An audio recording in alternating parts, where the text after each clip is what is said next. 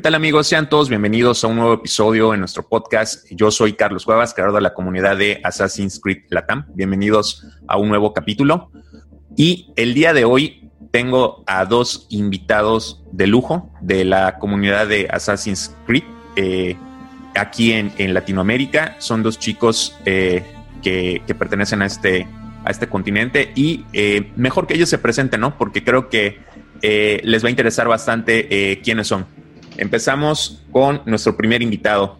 Hola a todos, yo soy Cristófonos, pero pueden llamarme Chris para hacerlo más rápido.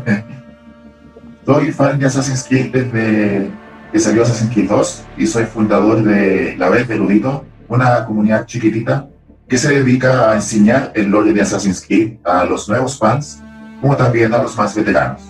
Muchas gracias por estar aquí, Chris. Te agradecemos mucho. Y tenemos.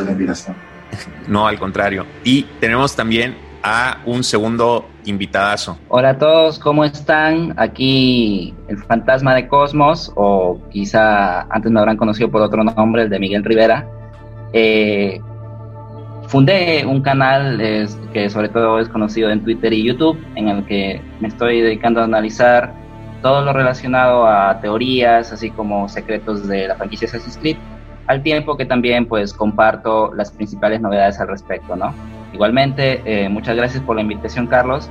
No, al contrario, de verdad que es un lujo tenerlos a, los dos acá y, como siempre hemos comentado en, Assassin's Creed Latam, siempre buscamos eh, apoyar y promocionar también a todos los creadores de contenido de Lord Assassin's Creed que eh, estén en este continente. Y la verdad me da mucho gusto tenerlos, especialmente por toda esa experiencia que ya tienen en cuanto al lore de, Assassin's Creed, que eh, yo creo que muy pocas personas en el mundo eh, pueden abordar estos temas de la forma como ustedes dos lo, hacen. La verdad es que eh, creo que va a ser un, gran episodio este. Y bueno, para comenzar un poco a, abordar el, tema, quise invitar a, a Chris y al fantasma porque ellos eh, semanas pasadas grabaron una serie de videos que van a estar en el link de, va a estar el link en la descripción del podcast para que ustedes los puedan visitar, en donde están abordando un tema muy interesante y son las referencias que hay de la mitología nórdica y de la edad vikinga dentro de la historia, en donde eh, se tocan distintos temas de, Assassin's Creed. Entonces yo creo que muchas personas nos han estado preguntando en, algunos live o nos han, nos han preguntado eh, qué, tipo de referencias podemos esperar dentro del juego o lo que ha habido, digamos, dentro de la historia de Assassin's Creed en cuanto a esta cultura eh, impresionante. Y pues bueno, como les comento, Chris hizo un primer, un primer video. La, primera parte es una serie de, tres videos muy interesantes, muy concisos, en donde abordaron eh, todo lo que hemos podido ver desde Assassin's Creed 2 hasta eh, los últimos cómics y novelas que, hemos tenido eh, por parte de Assassin's Creed, ¿no? Entonces, vamos a entrar de lleno y vamos a ir, analizando los videos. Esos videos, como les comento, ustedes los pueden ver, están en YouTube. Les vamos a dejar la descripción de los tres. También van a estar en todas nuestras redes sociales para que los puedan eh, visitar y pues incluso pueden estar escuchando este podcast y ver el video para que puedan entender un poco más cómo, cómo va a estar todo, ¿no? Entonces, la primera referencia que vamos a analizar que tenemos documentada en un juego de Assassin's Creed que haga referencia a, la mitología nórdica, la podemos encontrar en las misiones secundarias que teníamos en Assassin's Creed 2, que eran del sujeto 16, esos puzzles que podíamos nosotros eh, tratar de, armar para poder ver todo ese famoso fragmento de Adán y Eva que eh, fue, fue muy impresionante en, en, aquel momento. Y vamos a hablar de el glifo 1, que se titulaba El comienzo y que hablaba de Idun y las manzanas de la, de la inmortalidad. Eh, Chris, ¿qué nos puedes comentar de este glifo? Bueno, básicamente ese glifo nos revela que el fruto del Edén que vimos en el primer juego con Altair no es el único en su existencia, que hay varios más repartidos por todo el planeta. Entre esos está una referencia a claramente Idun, una diosa Aesir, que era la guardiana de, las manzanas doradas.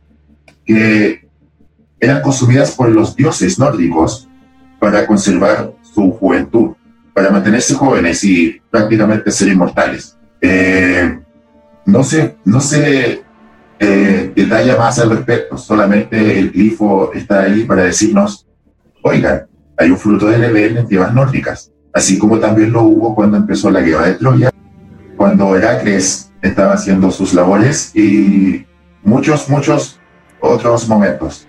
En esencial son, son cinco. Pueden ver los otros dos en el video abajo en la descripción. Excelente.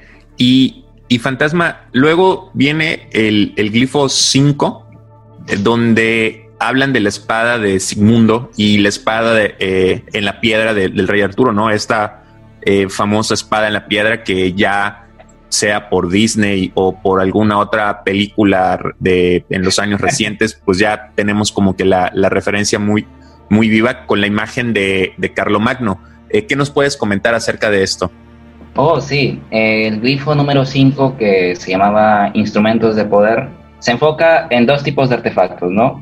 el anterior que mencionaba eh, Cristóforos eh, se enfocaba en los frutos del Edén y este se enfoca en lo que son espadas y cetros del Edén.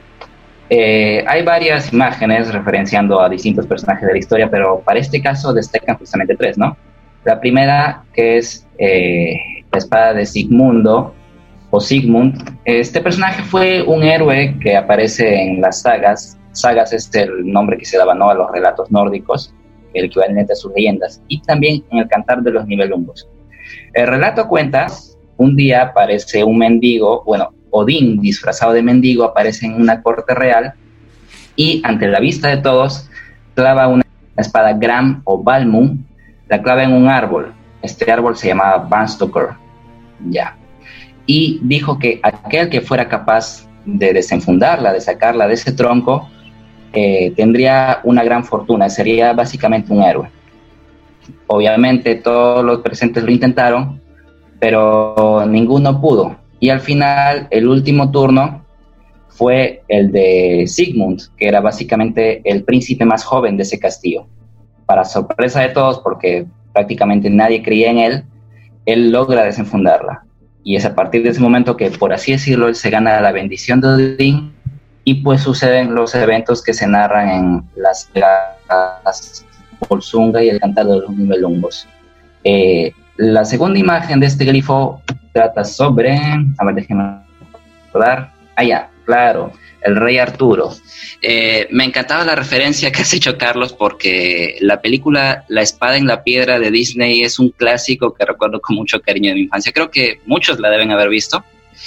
Y eh, todos, de una forma u otra, conocemos la historia del rey Arturo, ¿no? Aquel joven de inicios humildes que se topa, por así decirlo, con esta, misteriosa espada que está en una piedra desde hace mucho tiempo, de origen divino, que todos la intentan sacar de ahí para convertirse en el rey de Inglaterra, pero nadie tiene suerte. Nótese que es muy similar a la, a la historia previa.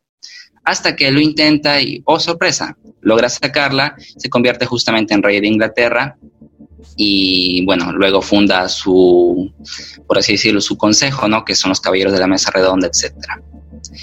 Eh, y tercero, hay una imagen del rey Carlomagno. Eh, en el caso de Carlomagno no, no tiene que ver con artefactos del Edén, sino que simplemente lo ponen ahí como una referencia. Pero a nivel histórico, Carlomagno enfrentó durante su época a estas tribus que venían del este, incluyendo justamente a los nórdicos. Básicamente ese es el resumen del glifo. Eh, acabas de, de, mencionar algo muy, muy interesante porque está el paralelismo que hay entre Sigmundo y el, y el rey Arturo.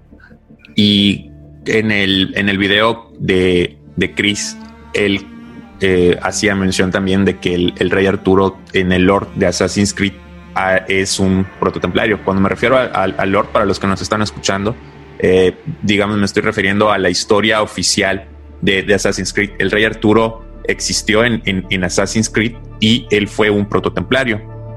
Entonces, voy, a, voy a entrar un poquito al terreno de la, de la especulación. Me voy a desviar tantito del tema porque justamente en esta semana eh, salió la noticia de que eh, no, no quiero entrar así como muy en detalle con, con los nombres porque no, no los recuerdo bien, pero un, se, se hablaba de que Ubisoft estaba preparando justamente un juego ambientado eh, en la época del, del, Rey Arturo.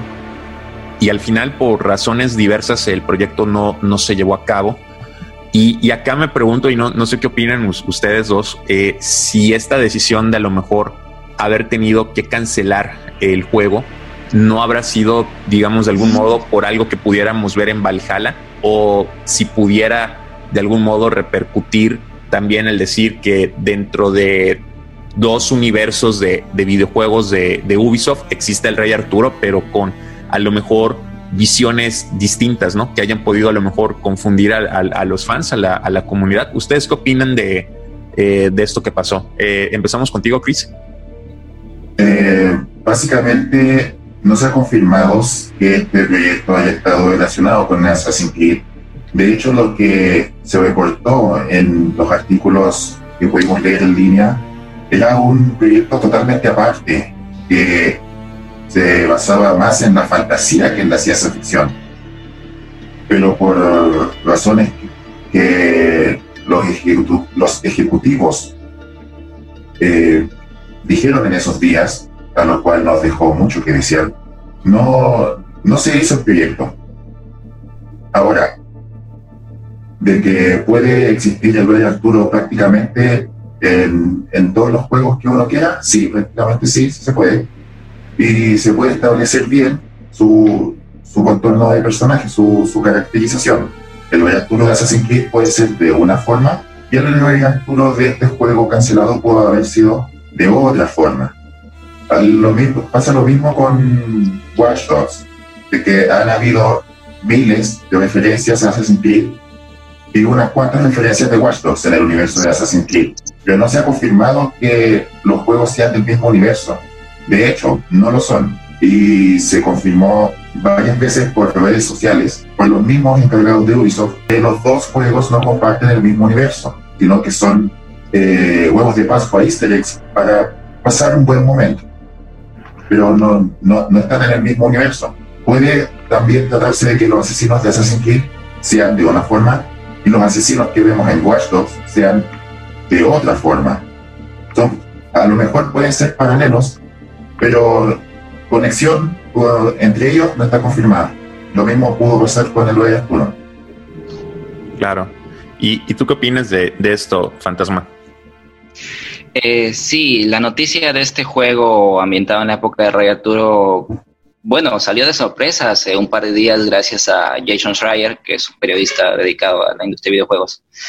No era abiertamente un juego de Assassin's Creed, claro está, no era un, un título de Ubisoft, así tal cual, una nueva IP, como se dice. El nombre era Avalon, y a diferencia de, de Assassin's Creed, que es básicamente una franquicia de ciencia ficción, guion histórica, Avalon iba a ser más que nada un juego multijugador enfocado en lo que era ah, la fantasía medieval, esa es la palabra que, que, buscaba. Pero básicamente iba a narrar la historia de Arturo y los caballeros de la mesa redonda con fantasías, con leyendas, ¿no? Y bueno, eh, lo primero que se nos viene a la mente cuando hablamos de fantasía medieval son hechiceros como Merlín y dragones, por supuesto. Es una pena, la verdad, porque en cuanto vi la noticia me, me, me llamó mucho la atención, ¿no? Eh, lo que pudo haber sido este supuesto juego y también deja esa suspicacia, ¿no? Como has mencionado, de ¿y qué pasa si de repente esta idea también la quisieron implantar en algún momento o la tuvieron tipo borrador como una propuesta en Assassin's Creed, ¿no? Porque, bueno, propuestas para un juego de Assassin's Creed creo que hay un montón, o sea, uno revisa en, foros, en páginas de internet, en redes sociales y te das cuenta cuáles son usualmente las, las épocas que los fans más esperan o más piden y la del Rey Arturo es una de las más mencionadas. Entonces, sí, a mí también me da curiosidad esa, esa, esa sospecha, ¿no? De que tal vez en algún momento se evaluó eh, tratar la historia del Rey Arturo en la franquicia, aparte de las pequeñas referencias que ya hemos tenido, ¿no? Como en los glifos, en cierta novela. Pero, pues, es una pena que no se haya hecho realidad, aunque eh, creo que Valhalla podría de una u otra forma llenar este vacío. Sí, coincido, eh, estoy de acuerdo con, con, los dos, ¿no? O sea, lo que, lo que platica Chris, yo creo que en dado caso de que este proyecto eh, hubiera hubiera salido a la luz. Yo creo que más allá de, la referencia como hemos visto en, Watch Dogs, o sea, pudieron haber convivido y lo que menciona el, el fantasma, ¿no? Creo que hemos visto muchos juegos que han salido o se han derivado de otras franquicias. Bueno, el mismo Assassin's Creed deriva del Prince of Persia, ¿no? Y por ejemplo, recientemente tenemos Gods and Monsters que eh, viene a ser una parte eh, mitológica que a muchos les gustó en Odyssey, se quiere abordar eh, de una forma diferente, pero pues nace de, este videojuego y no podemos olvidar tampoco, por ejemplo, Skull and Bones que tiene un futuro incierto en estos momentos, pero que es una propuesta muy interesante que, que deriva del Black Flag. Entonces, es una lástima y pues ojalá en años posteriores podamos tener eh, noticias de que se está a lo mejor retomando este, este videojuego. Y bueno, volviendo ahora sí al, tema, vamos a entrar de lleno al, segundo video, lo que, lo que se platica y se, y se comenta en esa parte. Y tenemos en, en primer lugar eh, la parte ISU en Noruega y tenemos un posible objeto yacimiento precursor en las islas de Loften en Noruega y está señalado en los mapas ISUS de Assassin's Creed 2 y de Assassin's Creed Origins. Eh, tienen también otro eh, yacimiento en Stonehenge, señalado en los mapas anteriores y además proyectado en el primer Assassin's Creed. Esto es muy interesante porque son, son yacimientos, estamos hablando de templos precursores, por lo que yo creo que es muy probable que también pudiéramos ver estos templos ISU eh, dentro de, del, del juego, ¿no, Chris? Claro, la localización no va más allá de detallar qué es lo que tiene o decir que hay un templo ISU o solamente se trata de un fragmento eh, guardado por los mismísimos ISU para contener su poder. Pero hemos visto ya varios yacimientos ISU señalados en Assassin's Creed anteriores, ¿no? Se hacía una referencia de un lugar ISU, un yacimiento ISU en Egipto, desde el Assassin's Creed 1, por, los glifos dibujados con la sangre del sujeto 16, con la sangre de, Clay. Eh, en, ese, en esos días se esperaba una gran revelación, pero como ya vimos en Assassin's Creed Origins, solamente era un mensaje para un personaje importante en el universo de Assassin's Creed, que sería Leila Hassan. Claro. No, no, se, no se conoce si, no se sabe, mejor dicho, si hay algo más aparte de ese mensaje que estaba debajo de la pirámide de Giza. Bueno, uno podría debatir que también está el yacimiento que está debajo del, de la esfinge, que como vimos también contenía otro mensaje y aparte eh, un, una armadura ISO. Desconozco si la armadura ISO el jugador la desbloquea en ese preciso lugar o puede desbloquearlo en, en algún en alguna en algún otro lugar ISO en el juego de Origins. Pero más que nada es un misterio. Es un misterio.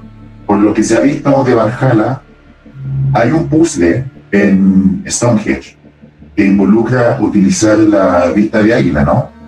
Eivor ya se ha confirmado que posee las dos vistas de águila, la antigua y la, nueva, la que usamos como un dron. Hay un puzzle pero no se conoce más allá si vamos a ver algo en Stonehenge o si vamos a visitar esta, este yacimiento ISO en las Islas Loften, que están en, en Stronson.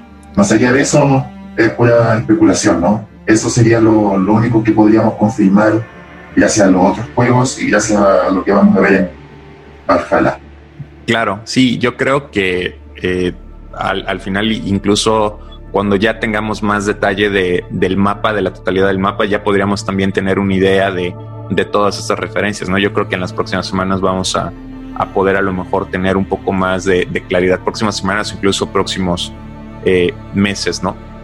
Y eh, Fantasma, eh, también hay otra referencia en, el segundo video.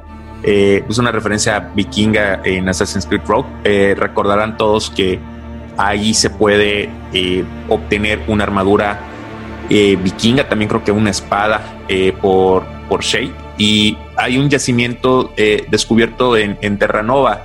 Eh, ¿Esto cómo, cómo podríamos tomarlo para, para Assassin's Creed Valhalla? Ah, claro.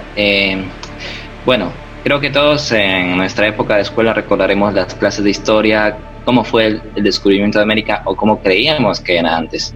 llega Cristóbal Colón en el año 1492 con la Pinta, la Niña y la Santa María y bueno, pues eh, descubren lo que ellos llaman el nuevo mundo, ¿no? Perfecto. Sin embargo, en los últimos años, ya con mucha más seriedad y base, base histórica, se, se está, por así decirlo, descubriendo, desenredando que hubo exploradores en esta zona, en esta tierra, anteriores a Cristóbal Colón. Ah, las teorías son un montón, desde el, Imperio Portugués, hasta navegantes de Asia, China y por supuesto navegantes vikingos. No olvidemos que los vikingos eran grandes navegantes también. Eh, las sagas, nuevamente las sagas vikingas, nos dan un vistazo a estos personajes, destacando por ejemplo Leif, no, perdón, Eric el Rojo, Eric el Rojo que existió alrededor del siglo X y que según su historia fue el primero en, llegar a América. Eh, luego hay otros navegantes también como Leif Erikson y demás. Ya, perfecto. Eso es a nivel de historia, ¿no? Eh, Rogue, Assassin's Creed Rogue, tiene bastantes referencias a la cultura nórdica. Desde, por ejemplo, algunas pistas que tiene Shay Cormac en su atuendo, como aquel medallón que tenía en su cinturón, que representaba al Brasil, este árbol que según la mitología sostenía los nueve mundos, pero también una armadura, un atuendo vikingo y una espada ¿no? que se podía desbloquear mediante coleccionables, si mal no recuerdo el mapa. No tiene más historia esta armadura, pero claramente es una referencia a, esta, a estos descubrimientos, ¿no? De que los vikingos habrían descubierto América mucho antes que Colón. Aparte, hay, como has mencionado, una zona del mapa que se llama Terranova. Eh, me parece que no se puede explorar a pie, sino que simplemente es como un punto ¿no? que puedes visitar mientras navegas con el Morrigan. Pero en los años 80, y esto ya es historia real, eh, se descubrió un yacimiento, un yacimiento vikingo en, este lugar, en Terranova. Así que tal vez pensado por Ubisoft o simplemente como guiño, pero es justamente una referencia a que América fue descubierta por los vikingos mucho antes que Cristóbal Colón. Y esto es muy interesante porque dentro del Lord Assassin's Creed nos puede dar a, muchas más, más historias, ¿no? Eh, esto lo vamos a abordar un poquito más adelante, pero incluso esto podría ser como una especie de referencia a Assassin's Creed 3 o, al templo precursor, que a lo mejor ellos eh, hayan visto el, laboratorio más bien, ¿no? Eh, el laboratorio que vemos en Assassin's Creed 3. Eso ahorita un poquito más adelante lo, lo vamos a, abordar, pero es, es, muy interesante esto que, que mencionas fantasma. Y bueno, también otra, otra referencia que, que hay en el, en el tercer video que eh, publicaron ustedes es hay un posible ancestro nórdico de Shaw Hastings, ¿no? Este personaje que en particular me encanta porque eh, para los que no lo ubiquen bien, es el historiador, es el que hace todas las, las referencias, el que pasa todos los datos, eh, la base de datos al, al Animus que, al que lo está usando. Lo vimos mucho en los primeros juegos de, de Assassin's Creed. Ha tenido un par de participaciones menores en, los siguientes, pero no deja de ser uno de los personajes más interesantes del, presente y que yo creo que, bueno, personalmente eh, me gustaría ver, ver todavía eh, mucho más. Eh, ¿Qué nos puedes decir de esto, Chris? Cuando hablamos de John Hastings, se nos viene a la mente un hombre bastante cínico, pero a la vez, a la, a la vez gracioso, ¿no? Con el pasar de los tiempos ha llegado al corazón de muchos fans y ahora supimos de él, más de o más bien de una inteligencia artificial con su personalidad. John Hastings, o más bien esta inteligencia artificial de John Hastings, participó en Assassin's Creed Gold, un audiolibro exclusivo de Amazon que salió no hace mucho, y que se sitúa en la acuñación de 1696, donde vemos la historia de Alaya Khan, el personaje respectivo del presente, y su ancestro, Omar Khaled, que básicamente es un asesino ciego, pero que ve a través de la vista de águila. un concepto que nunca se había visto antes. En fin, eh, sí, sí. Eh, eso es algo muy, muy similar a, bueno, así como me lo, me lo planteas, lo primero que me pasa por mi mente como fan de Marvel es Daredevil. Sí, sí, sí. Oh, oh sí. Sí, claro. Habrán tomado alguna inspiración por ese personaje. De hecho, un personaje así se ha pedido desde, desde hace mucho y la mayoría de los fans lo situaban en un periodo asiático, como un ninja ciego que puede ver a través de la vista de águila. Wow, eso estaría genial. De hecho, sí. En fin, eso fue lo último que vimos de, de Sean. Pero, ¿qué tiene que ver Sean Hastings con todo esto de Valhalla? En Brotherhood, ¿se acuerdan que en Brotherhood Desmond podía ver los correos de sus compañeros? Gracias a que Erudito le dio las contraseñas a él para que se metiera en Miss Queen, ¿no? Sí. En, los correos vemos que John le hace una petición a Lucy Básicamente le pregunta si puede usar el Animus para confirmar si tiene una línea de sangre nórdica, un linaje nórdico. ¿Cómo terminó esto? No sabemos, pero a lo mejor no, ni siquiera se dio, ni siquiera Lucy le habría dado el permiso, porque si vemos en unos, en unas pocas secuencias después, Lucy dejó ese correo electrónico en la papelera de reciclaje. Ya. Eso, eso es, ese dato es muy interesante. De hecho, o sea, sí recuerdo haber leído en su momento los, los correos electrónicos, pero igual, ¿no? O sea, un juego que ya eh, la última vez que jugué Brotherhood fue hace como tres años y no, no me pasé por, por esa parte, pero qué bueno que, que traen estas, estas nuevas referencias, ¿no? Porque siempre me ha gustado cuando eh, muchos fans de pronto están diciendo si no habían referencias de, por ejemplo, con Assassin's Creed Odyssey pasaba mucho, ¿no? Que decían es que esto no se parece a un Assassin's Creed, esto no es un Assassin's Creed. Entonces de pronto, no, miren los glifos, miren estas misiones, o sea, donde se puede comprobar eh, cómo Assassin's Creed Odyssey ha estado dentro del lore de, de la saga desde hace mucho tiempo. Y esas referencias como por ejemplo la que señalas en Brotherhood para la parte vikinga, eh, pues es por demás eh, importante. Nada más un, un, pequeño comentario para igual los que nos están escuchando. Como comenta Chris, este Assassin's Creed Gold, este eh, audiolibro, lamentablemente todavía no se encuentra en, en está doblado al, al, español. Ustedes saben que pues, el doblaje al español eh, es un tema que ya eh, hemos abordado mucho, pero eh, yo me acuerdo haberle comentado en su momento, le, le envié un Twitter a Saisa Aymar, el que se encarga de toda la parte de eh, de, Assassin's Creed. Yo creo que ahorita en estos momentos es como eh, el líder moral de, de todo lo referente a Assassin's Creed en Ubisoft. Y él comentaba que por cuestiones de, costo era muy difícil poder eh, doblar Assassin's Creed Gold a, otros idiomas, no solamente al, español. Entonces, pues vaya, esperemos que esto en, un futuro pueda cambiar y haya la posibilidad de que todos los fans podamos escucharlo en, idioma español, ¿no? Y bueno, Sí. Otra, otra referencia, y que creo que esta es la referencia más conocida por, por todos, y creo que es la que todos los fans desean ver dentro de, Assassin's Creed Valhalla, es el famoso asalto a Litzenfer en 793, el, el, monasterio donde pues se documenta ahí como la primera incursión vikinga a, Inglaterra, por la que los vikingos se dan a, conocer. Eh, todo mundo eh, conoce este, este, suceso, ya sea porque es fan de la serie Vikings o porque también eh, si son fans de Assassin's Creed y habrán visto en Assassin's Creed Rogue las computadoras en la parte del presente, habrán escuchado también un audio de la Cruz Negra, que es Hudson Berg, y cómo él narra en, una sesión que él accede al Animus y de pronto tiene un eh, tiene una o sea puede recrear ahí eh, las vivencias de un antepasado que estuvo en, este en este salto ¿cómo crees que se pueda borrar esto eh, fantasma? Oh, Otso Berg. Otso Berg es uno de mis personajes favoritos después de Sean Hastings en el presente de la franquicia. Creo que la gran mayoría de fans lo han conocido por justamente este juego, ¿no? Assassin's Creed Rogue. Pero él ya había aparecido previamente. De hecho, él es el personaje al que controlamos en el multiplayer de Brotherhood y Revelations.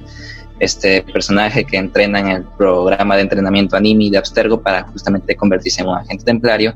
Y pues cuando llegas ya a ganarte su confianza de ellos, te encargan la misión de capturar a William Miles. Y no es casualidad, justamente William Miles es capturado en Assassin's Creed 3. Pero bueno, eh, no me explayo. Eh, en Rogue se explora bastante, bastante el pasado y la personalidad de Otso Y justamente hay una serie de archivos de audio que se se titulan La historia de Otsoberg, si la memoria no me falla. Y uno de esos audios eh, muestra una conversación entre Otsoberg y su compañera Violet da Costa, donde ella le pregunta si alguna vez había tenido la oportunidad de, probar el Animus para ver eh, las memorias de alguno de sus ancestros. Él dice que sí y cuenta que tuvo un ancestro vikingo que participó en el asalto del, de, de, Lindisfarne, año 793. Eh, buena referencia Vikings. De hecho, yo vi Vikings solo por ver cómo representaban el asalto de Lindisfarne. Eh, y esta es la forma en la que los vikingos se presentaron, por así decirlo, a Europa, ya que hasta antes de esto eh, se les llamaba el mal del norte. Se creía que los vikingos eran una especie de leyenda urbana que, rondaba entre Europa para asustarlos, pero sucedió este evento eh, y fue muy chocante para el viejo continente. ¿Cómo podría verse esto representado en Valhalla? Es muy interesante teniendo en cuenta lo que pasó en el segundo DLC de Odyssey, el destino de la Atlántida. Eh, yo creo que, bueno, eh, ¿puedo spoilear? Porque tengo que hablar de lo que pasó en el DLC. no sé, Carlos. no, claro, justo esto les, iba a mencionar. Eh, para los que nos están escuchando y no han jugado el segundo DLC de Assassin's Creed Odyssey, si quieren adelantarle unos 30, 40 segundos para no, no spoilearse, pueden hacerlo en este momento. Los que ya lo jugaron o deseen saber qué sucede o cómo termina realmente Assassin's Creed Odyssey, eh, pueden seguir escuchando en este momento.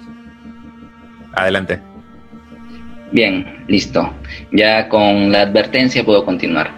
Eh, en el final del tercer episodio del Destino de la Atlántida, eh, vemos que Otsoberg llega hasta donde está Leila Hassan, en este denominado trono de la Atlántida, donde ella estaba con Aletheia reviviendo las memorias de los Isu y demás. Ya. Otso va con una misión. Quiere llevarse la vara de Hermes, el cetro de Hermes Trismegisto. Leila, por supuesto, no quiere. Entonces se desata una pelea. Para sorpresa de casi nadie, Leila gana, pero no conforme con eso, eh, tumba a Otsoberg al suelo y le clava la punta del cetro de la vara en plena columna vertebral. Eh, pero no está muerto, sino que eh, el, diálogo da a entender que Otsoberg va a quedar cuadraplégico porque él dice que no siente las piernas y pues Leila simplemente lo deja desangrarse y llama a, sus compañeros que están en el Altair 2 para que la recojan. Ashraf Ismail hace ya un par de meses confirmó que Valhalla, el presente de Valhalla se va a situar un tiempo después de lo que ha pasado en Odyssey, o sea, pueden, pueden haber sido unos meses, un año, no sabemos cuánto, ¿no? Eh, ¿Qué pasó con Otsoberg? Pues las teorías rondan por montones, pero viendo cómo es el modo superandi, por así decirlo, los asesinos, dudo que simplemente lo hayan dejado ahí sino que posiblemente, o al menos en mi teoría, lo habrán llevado consigo como una especie de prisionero y quizá de un modo u otro Otsoberg sea importante para lo que va a suceder con Leila para su misión, que recordemos ella tiene que salvar al mundo de un nuevo desastre, un nuevo apocalipsis. Eh, de hecho, no es casualidad que Otsoberg formara, por así decirlo, parte de los planes de Aletheia, ya que recordemos que en este segundo DLC y en cierta misión gratuita llamada La Heredera del Recuerdo, Aletheia constantemente advierte a Leila del intruso. Y el intruso justamente era Otsoberg, que, que ya básicamente le estaba siguiendo el rastro. No creo que su papel se limite a esto, incluso si va a quedar cuadraplégico, sino que tal vez, y considerando la ambientación de Valhalla, ¿no? En la época vikinga, su, ADN, su linaje tenga algo que ver. Eh, quizá a manera de prólogo veamos las memorias de este ancestro que estuvo en Lindisfarne o quizá veamos a otro ancestro que también es vikingo. A lo mejor, ya pues si uno quiere teorizar mucho más, a lo mejor Eivor es, un ancestro de Sober, quién, sabe, ¿no? Puede ser una teoría también. Eh, y ya pues solo queda esperar unos meses a ver si esto es real o no. Yo espero que sí. sí, de hecho, algo que, muchos, muchos fans comentan es que posiblemente podamos ver este asalto al monasterio de, de Listenfair eh, como vimos el inicio o la introducción de, Assassin's Creed Odyssey con, eh, con este eh, rey espartano, con Leonidas, a lo mejor algo similar a, eso.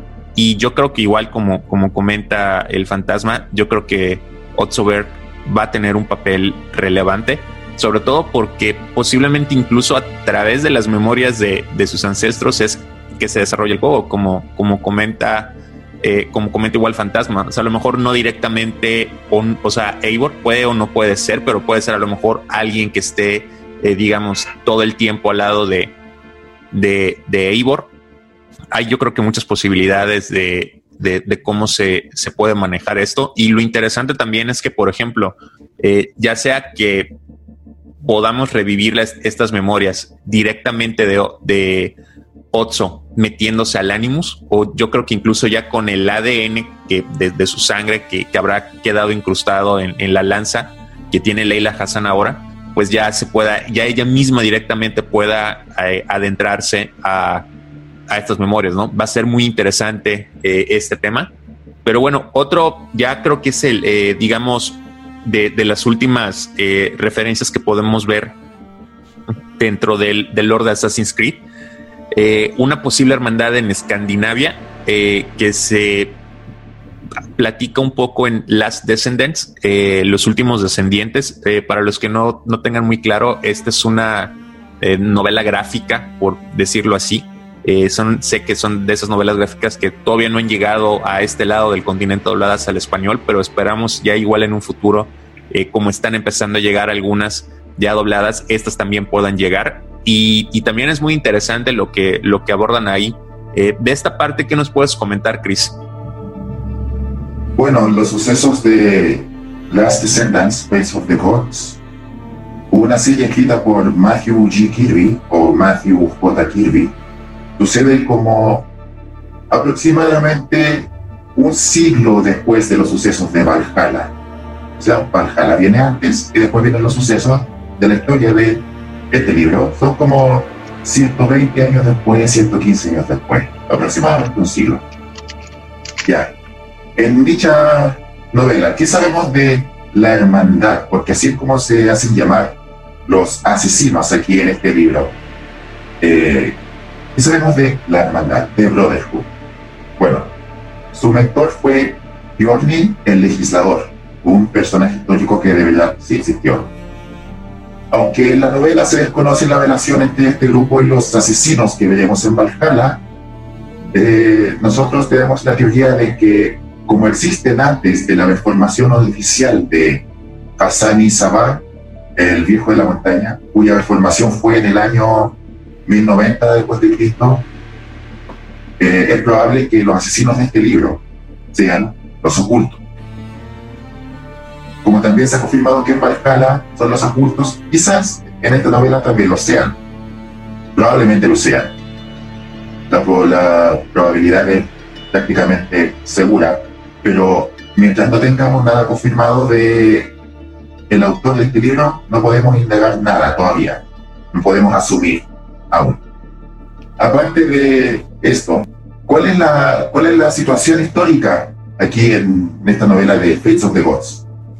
Harald Bluetooth, eh, rey de Noruega y Dinamarca, que difundió el cristianismo en su reino, posee un fragmento del Edén, que es la punta de la devoción, una de tres partes que componen el tridente del Edén, un, un fragmento del Edén demasiado poderoso, quizás al nivel de los frutos, pero que estaba separado. Y Harald Bluetooth eh, tuvo, obtuvo su pieza.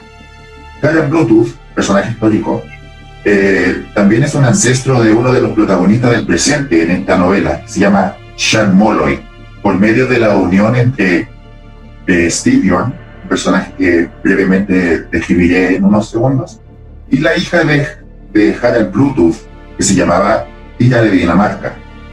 ¿Qué sabemos de Yorn? Steve inició junto a su hermana eh, si no, si mal no estoy, y Goril. Perdón, los nombres nórdicos para mí son muy difíciles de pronunciar. Inició una campaña contra su tío, el rey Égico.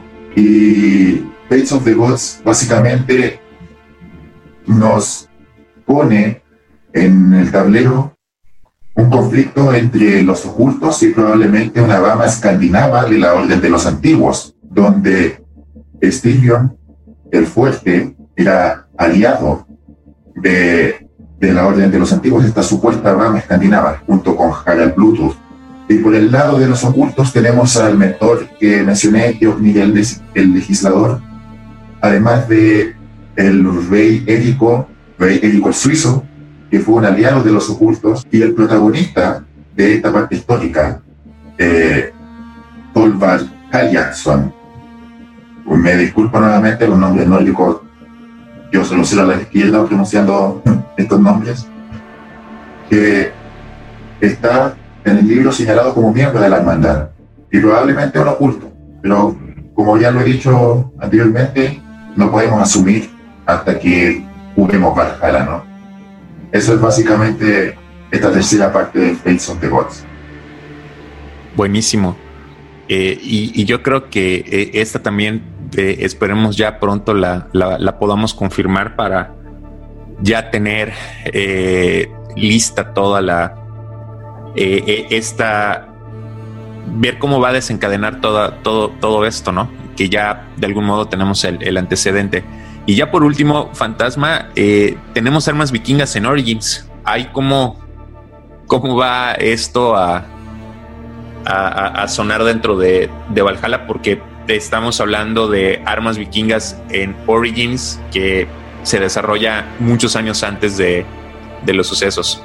Oh, bien. Eh, antes de pasar a este punto, me gustaría acotar algo a lo que ha mencionado Christophorus sobre esta novela Fate of the Gods, y es que este personaje, Thorvald Haltason, tenía la vista de águila, pero en la novela eh, él la denominaba vista de Odín, pero básicamente es la vista de águila tradicional que conocemos de los primeros juegos. Okay. Y es muy curioso porque en Valhalla, si uno chequea los gameplays, eh, la vista de águila que tiene Eivor es denominada también vista de Odín, así que es muy probable justamente que se cree este lazo ¿no? entre los ocultos que veremos en Valhalla y esta hermandad o proto-hermandad, como quieran llamarla, que, eh, que está en la novela.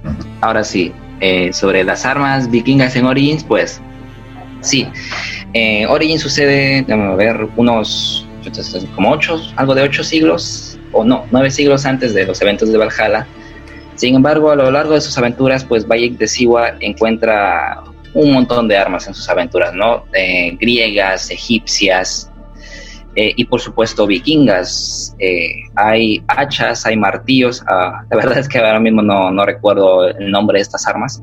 Pero en la descripción o incluso en la propia forma de, de las armas, uno nota, por así decirlo, las características de esta cultura, ¿no? Por ejemplo, hay, a ver, creo que hay un par de hojas cortas que se llamaba Yutes y Simbri, que, son de origen nórdico. Aparte también mm, no puedo olvidar recordar que en la arena, en la arena donde podías participar con, con y enfrentarte a otros gladiadores, había un par de hermanos que se llamaban Viridovix y el otro no me acuerdo cuál, que claramente son de, de origen nórdico, eran pelirrojos y demás.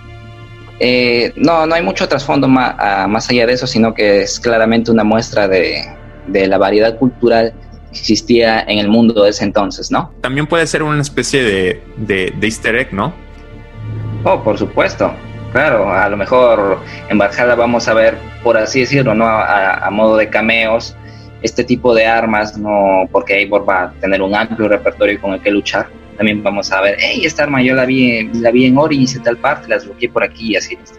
Claro, por supuesto, como para sentirse familiar también, ¿no? Excelente. Para contar algo de lo que mi colega Fantasma dijo, los nombres de estos luchadores con los que pelea Bayek se llaman Duovicos y Vigidovix, que graciosamente son una referencia a Asterix y Obelix, de la forma en la que actúan, porque yo no vi la serie, pero me acuerdo que uno de ellos tomaba como una poción, una, un, un refresco que le otorgaba poder. Y aquí en Assassin's Creed Origins, uno de esos hermanos hace lo mismo.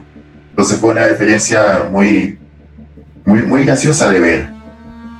Y para abordar el aspecto histórico detrás de estas armas.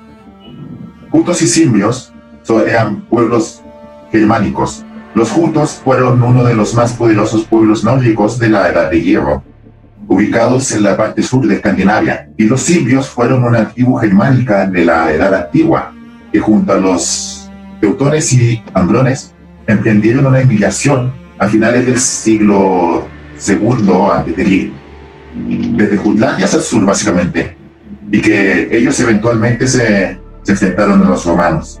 Bueno, pues vamos a dejar hasta aquí este podcast. Quiero agradecer muchísimo a Cristóforos y al Fantasma del Cosmos por el tiempo que tuvieron para poder grabar. Vamos a dejar los links de, de todos los, los videos que hemos comentado acá en, en, la descripción del podcast para que quien quisiera visitarlo también lo pueda hacer. Y ya nada más por último, Chris, si nos puedes por favor decir tus redes para que la gente que te quiera seguir en Twitter, Instagram o Facebook eh, lo puedan hacer. Claro, eh, principalmente me encuentro en Twitter como eh, la red de donde me pueden hacer preguntas de Lori de Assassin's Creed si desean en un post de Twitter o directamente en mensajes directos. No abusen de eso, por favor, gracias. También tengo un canal de YouTube en donde una vez cada 100 años subo un video y si, si gustan pueden suscribirse. Básicamente subo contenido de Assassin's Creed y algún contenido extra que, que me sienta con la pasión de hacer, que va desde otras franquicias. Y tengo una página de Facebook en la cual no utilizo mucho, pero de vez en cuando también estoy posteando ahí con el mismo nombre, la red de Ludito. Ahí facilitaré los links a Carlos para que los ponga en la descripción. Perfecto, muchísimas gracias, Chris. Fantasma. Bien, igualmente me pueden encontrar rápidamente en Twitter como el fantasma de Cosmos, arroba fantasma-cosmos. Soy bastante activo, sobre todo en Twitter, le agarré cariño a esta red social. Pero también pueden pasarse por mi canal con el mismo nombre, el fantasma de Cosmos, donde eh, bueno, eh, actualmente estoy subiendo más que todo vídeos sobre Rebellion, que es un juego de la franquicia, pero para celulares, desarrolla la historia de Aguilar de Nerja y demás. Eh, y de vez en cuando también estoy subiendo otros vídeos relacionados ya a lo que es el lore, la cronología de la franquicia y demás. Igualmente estoy activo en Facebook, aunque no con tanta frecuencia como Twitter, en los distintos grupos de Facebook, ¿no? Donde los fanáticos de la franquicia se reúnen, igual con el mismo nombre, Fantasma de Cosmos, en las tres redes sociales como para que no se confundan. Perfecto. Bueno, pues les agradecemos mucho de verdad su participación y estamos en contacto, Hermandad. Eh, saludos y nos vemos pronto. Hasta pronto. Hasta pronto, cuídense.